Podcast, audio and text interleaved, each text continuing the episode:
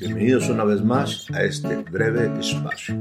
Soy Héctor Rocha y mi deseo e interés se centra siempre en que el tema del día de hoy me provea elementos importantes de reflexión.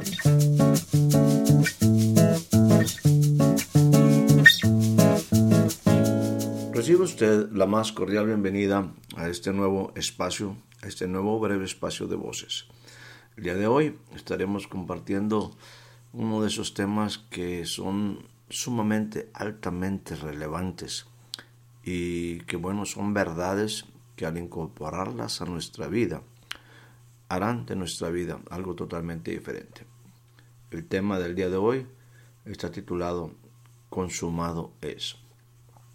Para esto iniciaré utilizando una referencia o la referencia bíblica que se encuentra en el Evangelio según San Juan capítulo número 19 y solamente voy a leer este pasaje eh, o esta porción de este pasaje que realmente eh, pues este describe todo el proceso eh, como en los diferentes evangelios de la muerte de Jesús.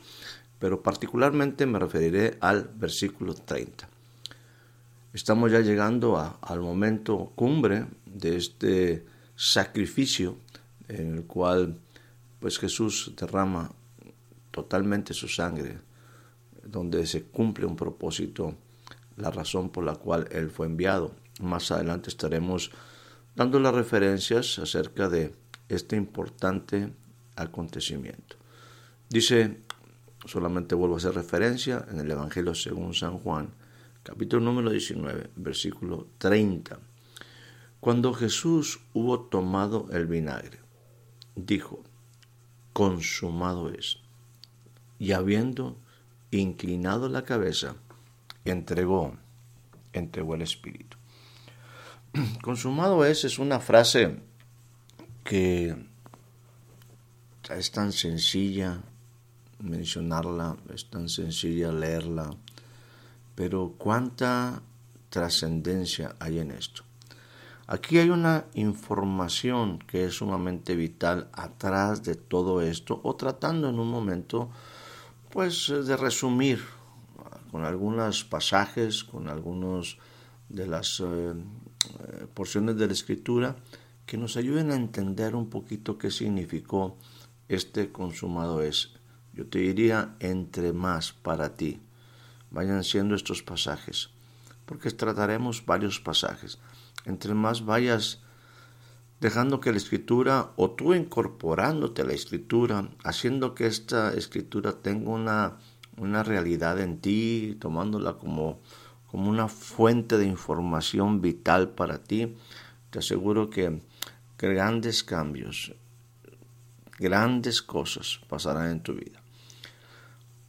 La información que quiero proveerte es definitivamente a través de las escrituras y la primera eh, para abonar a este tema o alimentar este, este tema, eh, quiero utilizar un pasaje del libro de Daniel, eh, un pasaje también muy, muy hermoso, en el cual algún día estaremos ah, pues, tocándolo bajo otra perspectiva, pero en el capítulo número 9, versículo 24, nos habla de, de, un periodo de tiempo, en el sentido Daniel como un profeta, y nos habla de 70 semanas. Y Daniel 9:24 dice de esta manera, 70 semanas están determinadas sobre tu pueblo y sobre la santa ciudad, para acabar la prevaricación y concluir el pecado y espiar la iniquidad. Las 70 semanas es un periodo que, bueno, muchos eh, diferentes eh, estudiosos y diferentes personas que se han puesto a ver todos estos conceptos proféticos, escatológicos, pues bueno, tienen las 70 semanas como, obviamente, como lo que implica, como lo que es un tiempo señalado, un tiempo determinado. Pero yo no, voy a entrar en todo el contexto profético, simplemente creo, y lo hago atrevidamente, en que aquí hay un cumplimiento de esto en una forma, al decirlo parcial, me refiero a que en estos tiempos eh, el pasaje completo me habla de 70 semanas están determinadas sobre un pueblo y sobre una ciudad. Y estas semanas eh, muestran una, información que para mí es sumamente básica, importante, así básica, no estoy hablando de, sencilla, sino muy fundamental, de, fuerza, de firmeza. Y la razón de estas 70 semanas es que algo iba a acontecer. Y eso algo que iba a acontecer era acabar la prevaricación, concluir, acabar con el pecado, terminar con el pecado y expiar la iniquidad. También dice este pasaje, leyéndolo en forma completa, dice, para traer la justicia de los siglos, sellar la visión y la profecía y ungir al santo de los santos. Si usted y yo leyéramos las últimas tres cosas cuando habla de para traer la justicia de los siglos, para sellar la visión y la profecía y ungir al santo de los santos, me gustaría aquí hacer una separación, porque algo no, no se ha cumplido totalmente en el sentido de eh, no solamente para un pueblo, sino creo que esto eh, en el sentido de la humanidad en forma general, esto no se ha cumplido totalmente porque traer la justicia de los siglos implicaría ya el reinado, el reinado de, de, Jesús en una manera, o el reino de Dios ya en la tierra, donde la visión y la profecía se van a cumplir a plenitud y donde se ungiría o se ungirá al santo de los santos. Esto, eh, eh, esto es algo que todavía, insisto, no estoy, me estoy atreviendo mucho a, plantearlo. Esto todavía no tiene un cumplimiento pleno.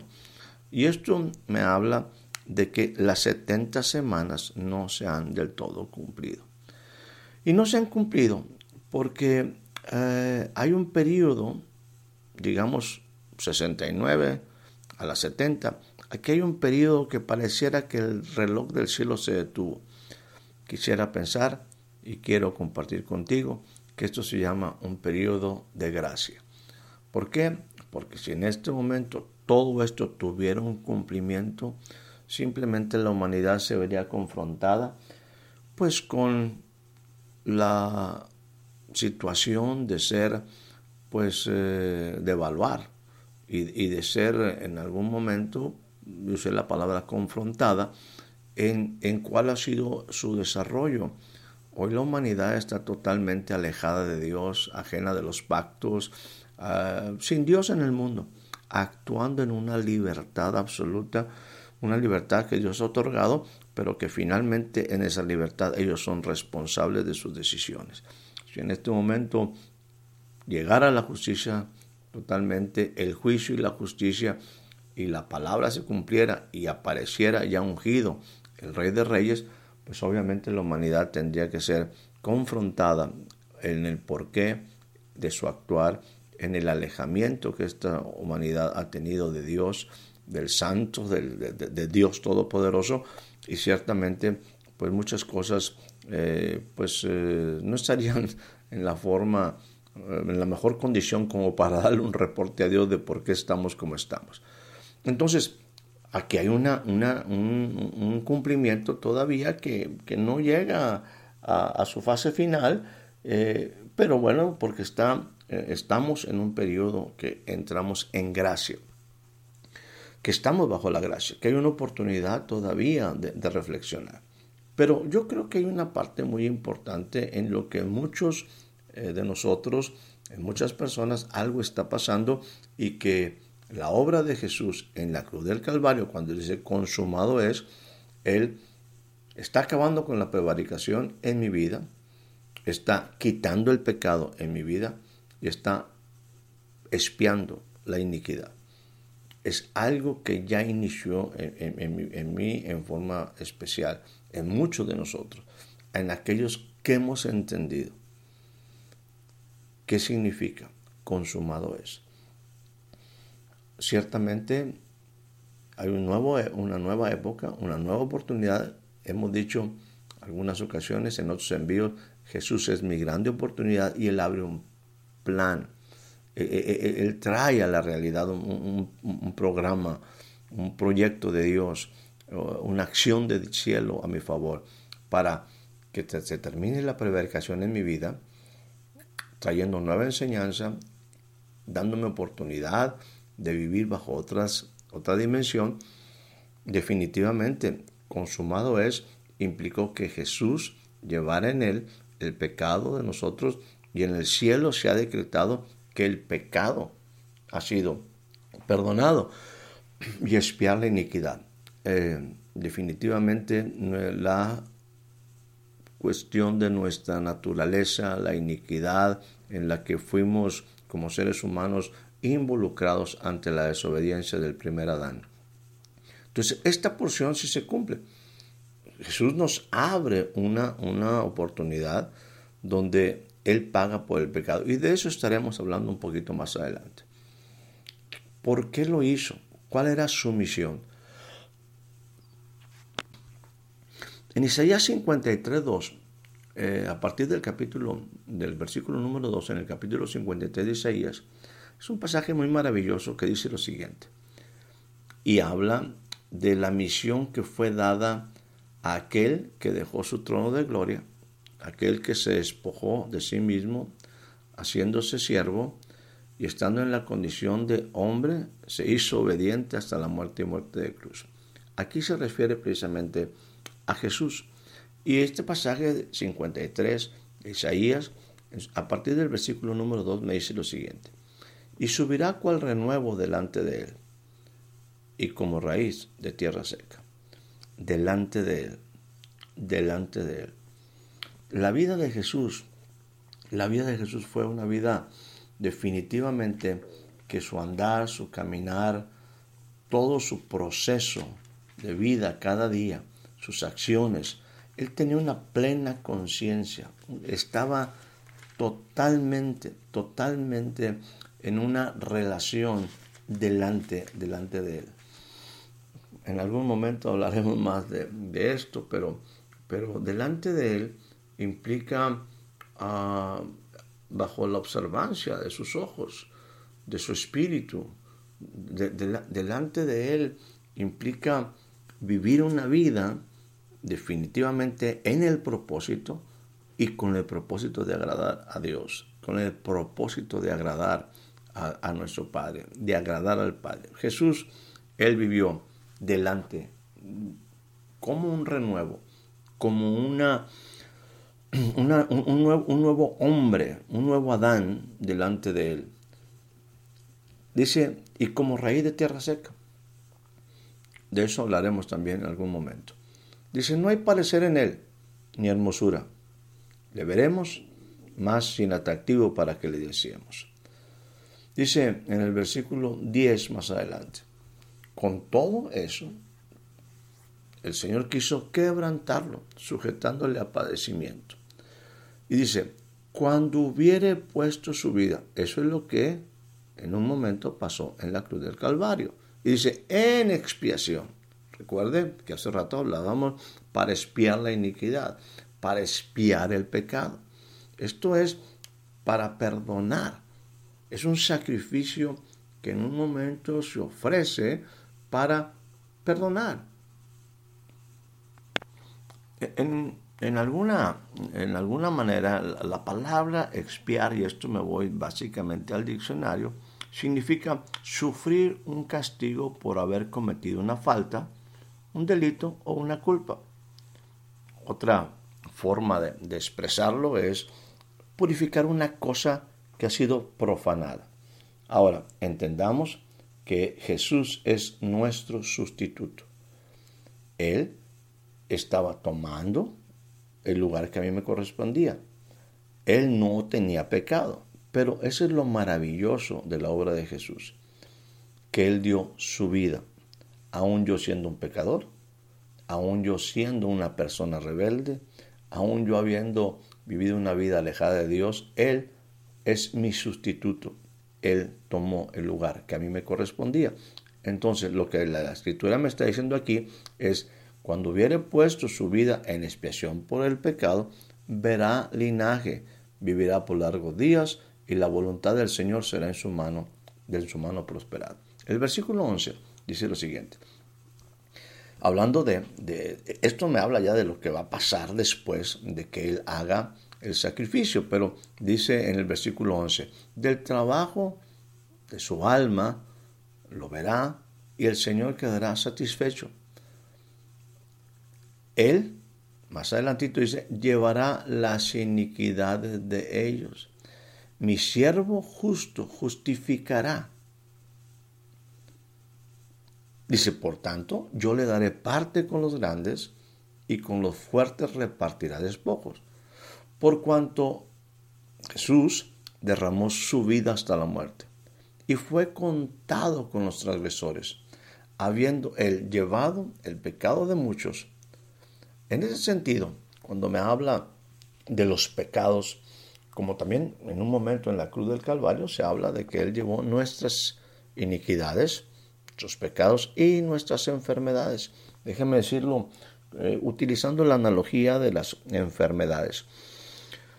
Jesús no pasó por un hospital déjenme usar esta ilustración, y se fue por cada cuarto, por cada habitación, viendo qué enfermedades existían, o se fue a un centro médico, o tomó un diccionario y arrancó unas páginas y, o tomó nota de lo que cada persona estaba sufriendo y lo dobló, eh, lo puso en, una, en, un portafolio y se lo llevó.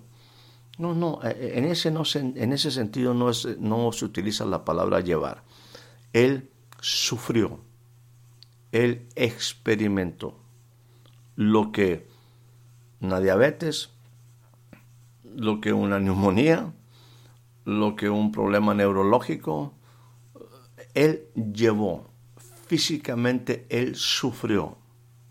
No es solamente una lista en su mente, él en su cuerpo, en su espíritu, en su alma, él sintió todo todos los efectos de las enfermedades como también las consecuencias del pecado. En ese sentido, cuando dice que llevó, llevó el pecado de muchos, Él llevó las consecuencias de mi pecado. Ahora, esto para que pudiera darse, tendría que tener una, una determinación en la vida de Jesús. A eso yo le llamo la voluntad. Y aquí cuando, en para utilizar el concepto de voluntad, me voy a referir ahora a Hebreos capítulo número 10, del versículo 3 en adelante. Y dicen esto, en ese sentido, hablando de los sacrificios que en algún momento el pueblo de Israel hacía, los sacrificios que eh, todo aquello que se ofrecía, holocaustos, eh, definitivamente buscando el perdón de pecados, eh, creo que hacíamos referencia un poquito o un bastante en, en, el pasado envío, pero aquí lo que dice es, pero estos, en estos sacrificios de cada año, se hacía memoria de los pecados. Había un día en el pueblo de Israel que llamamos el día de expiación, ese día donde se buscaba purificar o en un momento que alguien llevara un castigo. y estos, estos sacrificios se hacen cada año en memoria de los pecados. Y aquí dice, pero la sangre de los toros y de los machos cabríos, estoy parafraseando, no pueden quitar los pecados. Por lo cual, Jesús, cuando está en el diálogo con el Padre, cuando Él sabe que va a ser enviado, cuando Él sabe que es el tiempo de ser enviado, dice, por lo cual, entrando en el mundo, dice, sacrificio y holocaustos por el pecado no quisiste más me preparaste cuerpo. Prepárame un cuerpo. Porque holocaustos y expiaciones por el pecado no te agradaron. Entonces dije yo, y esta es la determinación, esta es la voluntad del Hijo. Dice, heme aquí, como lo, en el libro está escrito de mí.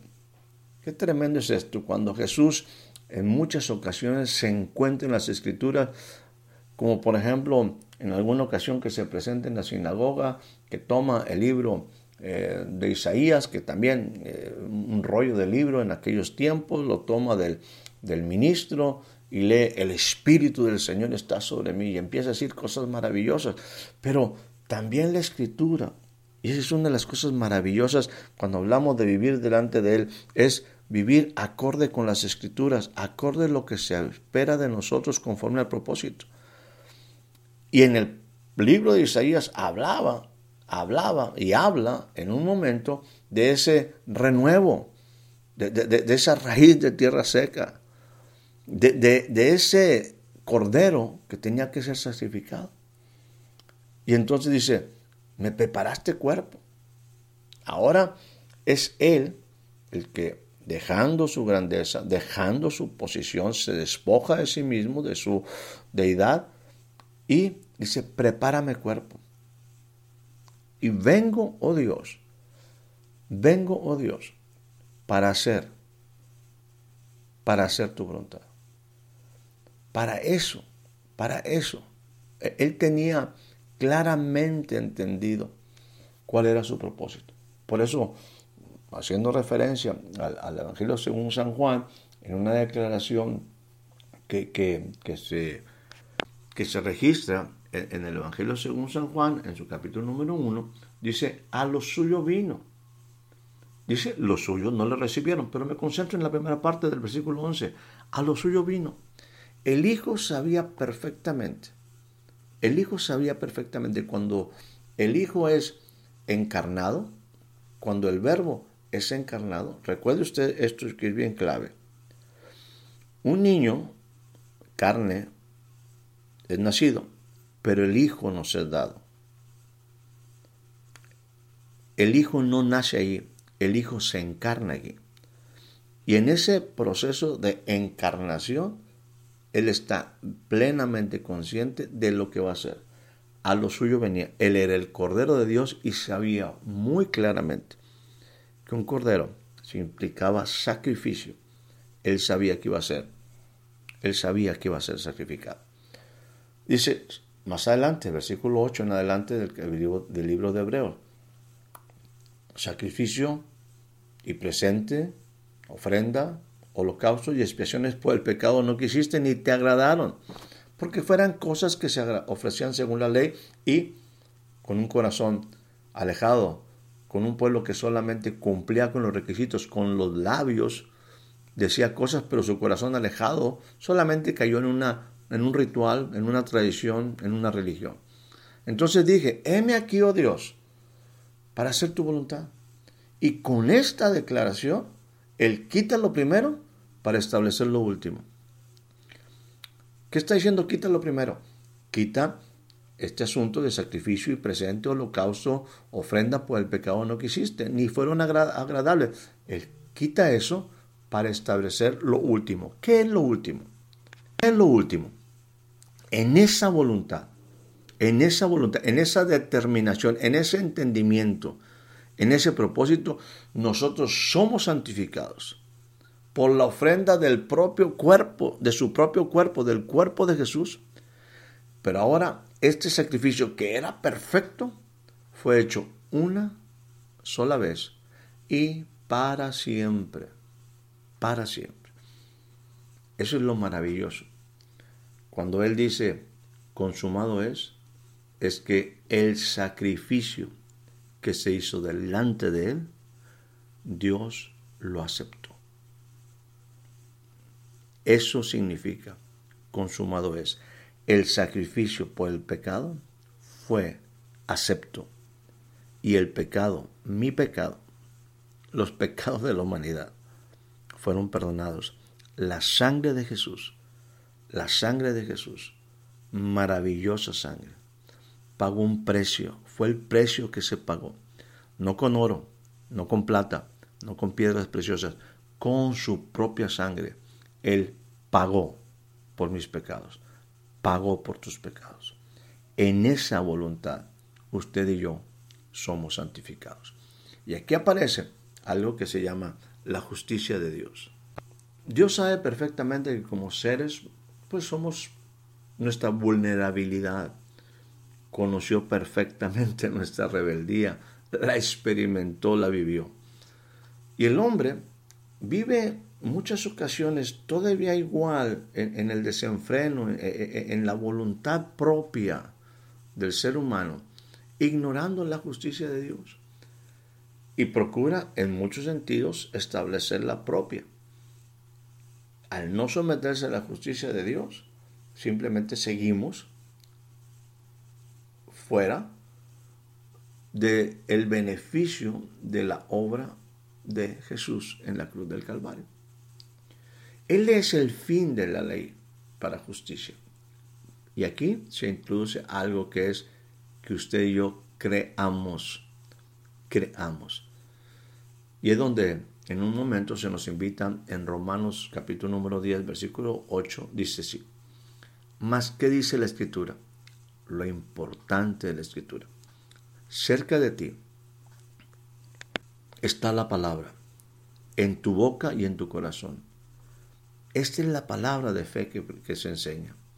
Que si tú y yo confesamos con nuestra boca a Jesús por Señor, seguiré insistiendo, no como Salvador, que si tú confiesas a Jesús con tu boca por Señor y crees, enlazas tu corazón y crees que Dios le resucitó de entre los muertos, tú serás salvo. Ahí se constituye el Señor en Salvador.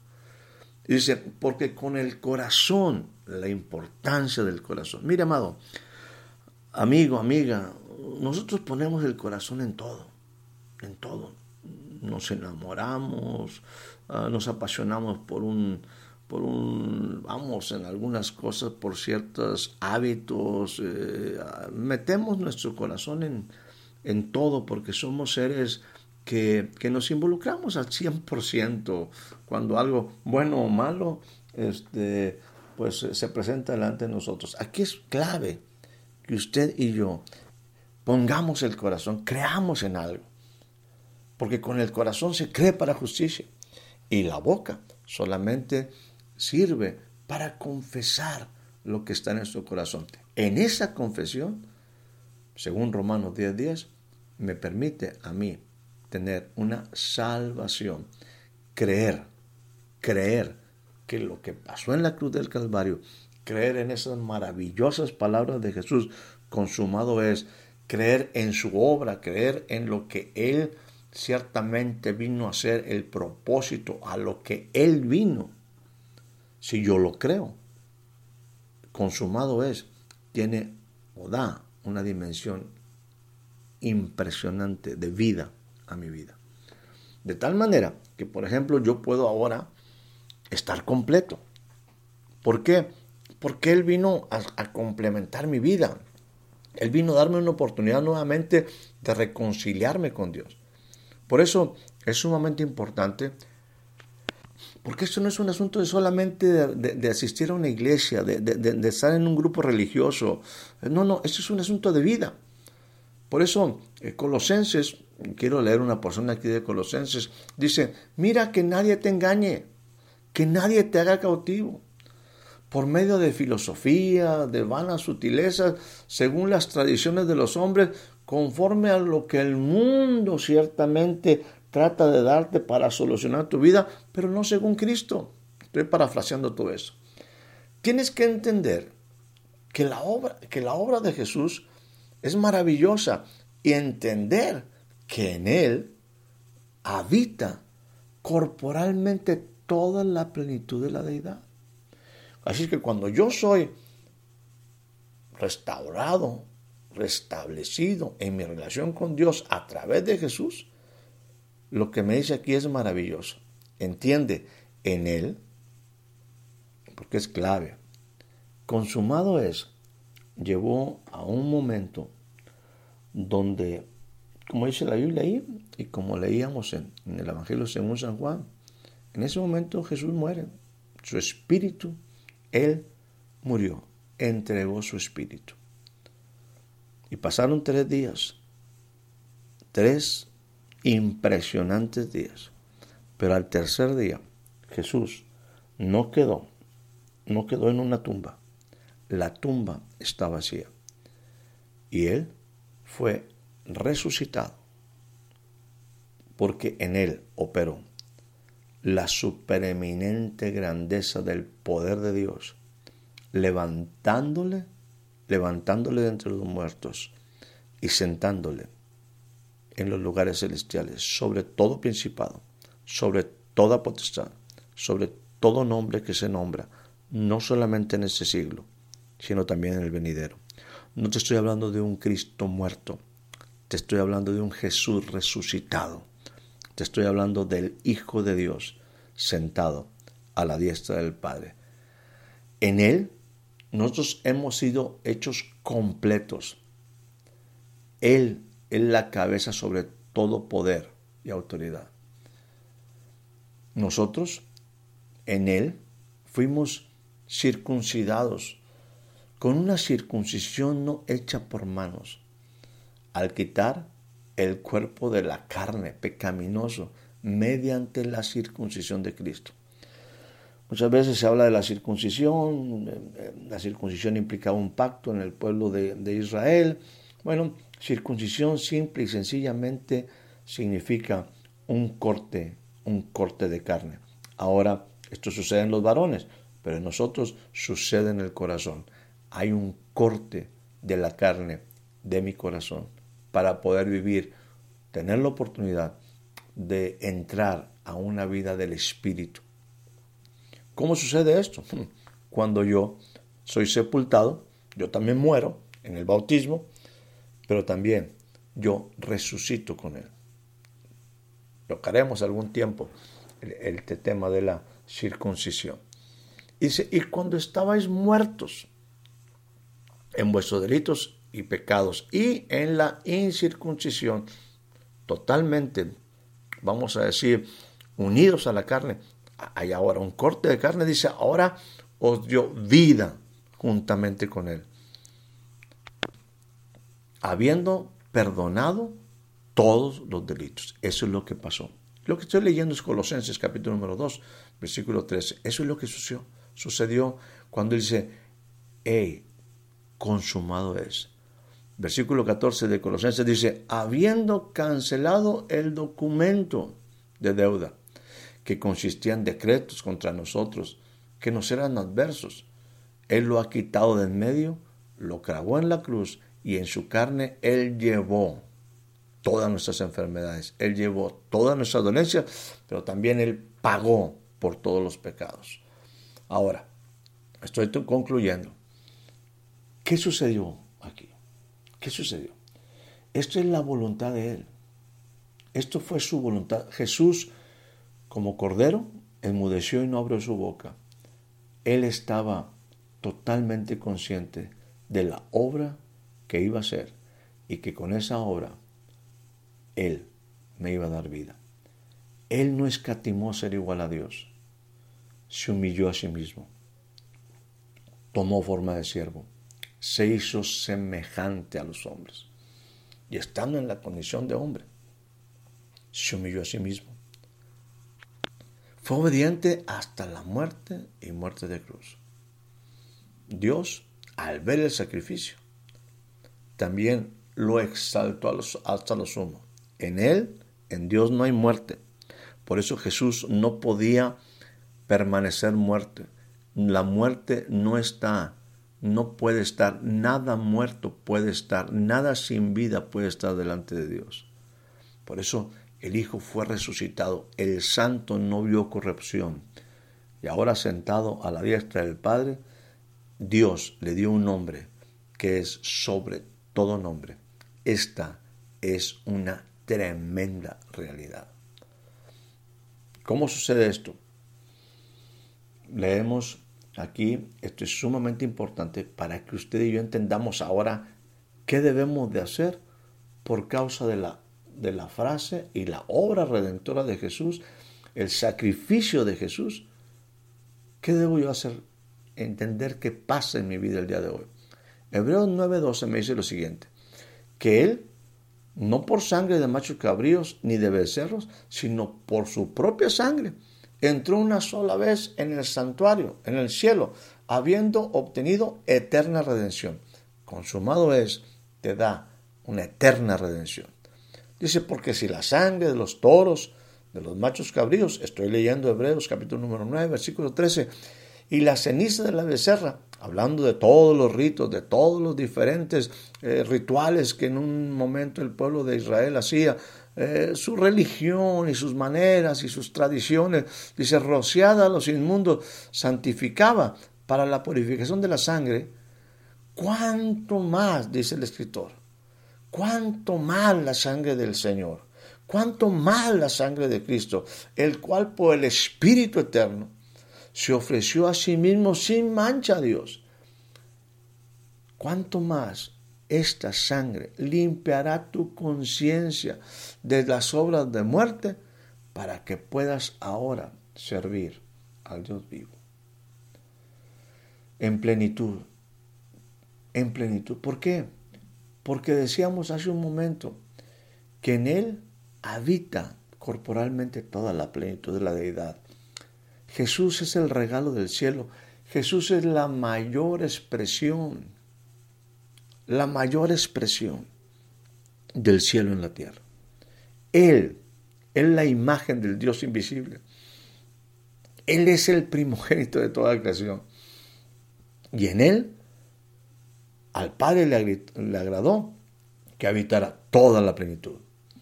Por eso, en el Evangelio según San Juan, capítulo número 1, versículo 16, me da una oportunidad para servir no como una persona vacía. Si en un momento de sacrificio me dice, para que sirváis al Dios vivo, yo tengo que tener algo que dar.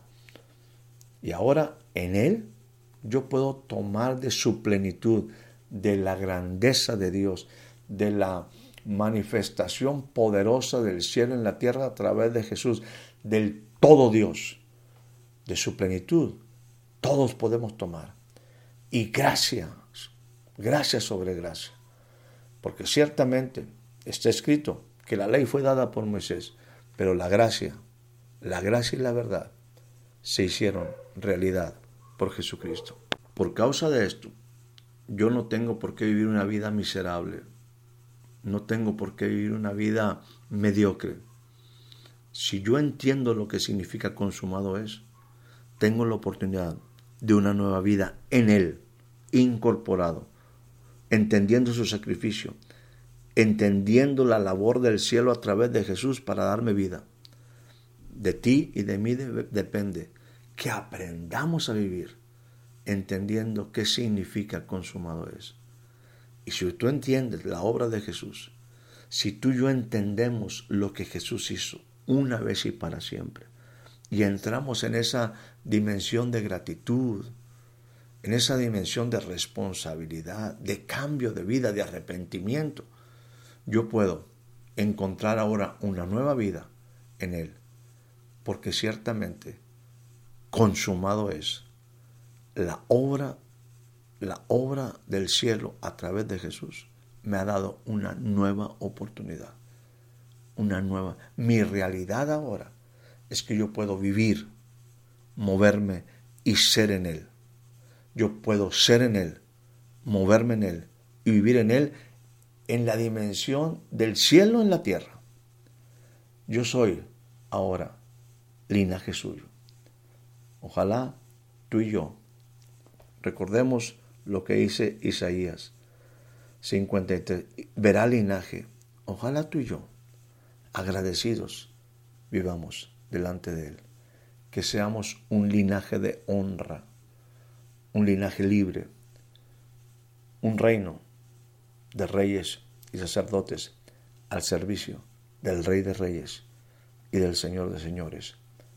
Consumado es, es la oportunidad más maravillosa de vida. Es la oportunidad que me dice que puedo iniciar tener una nueva, una nueva etapa, un nuevo tiempo, gracias a la obra de Jesús, quien en la cruz del Calvario dijo, el trabajo está hecho, consumado es. Depende solamente de ti, depende solamente de mí, el que aceptemos, que creamos en el corazón lo que Él hizo por ti y por mí, por amor y en gratitud le podamos servir. Que seamos el linaje, el linaje de honra, el linaje de gratitud, de servicio al Rey de Reyes y señores de señores. Que tengas una excelente noche, una excelente tarde, un excelente día. Muchas gracias por ser parte de este breve espacio. Hasta la próxima.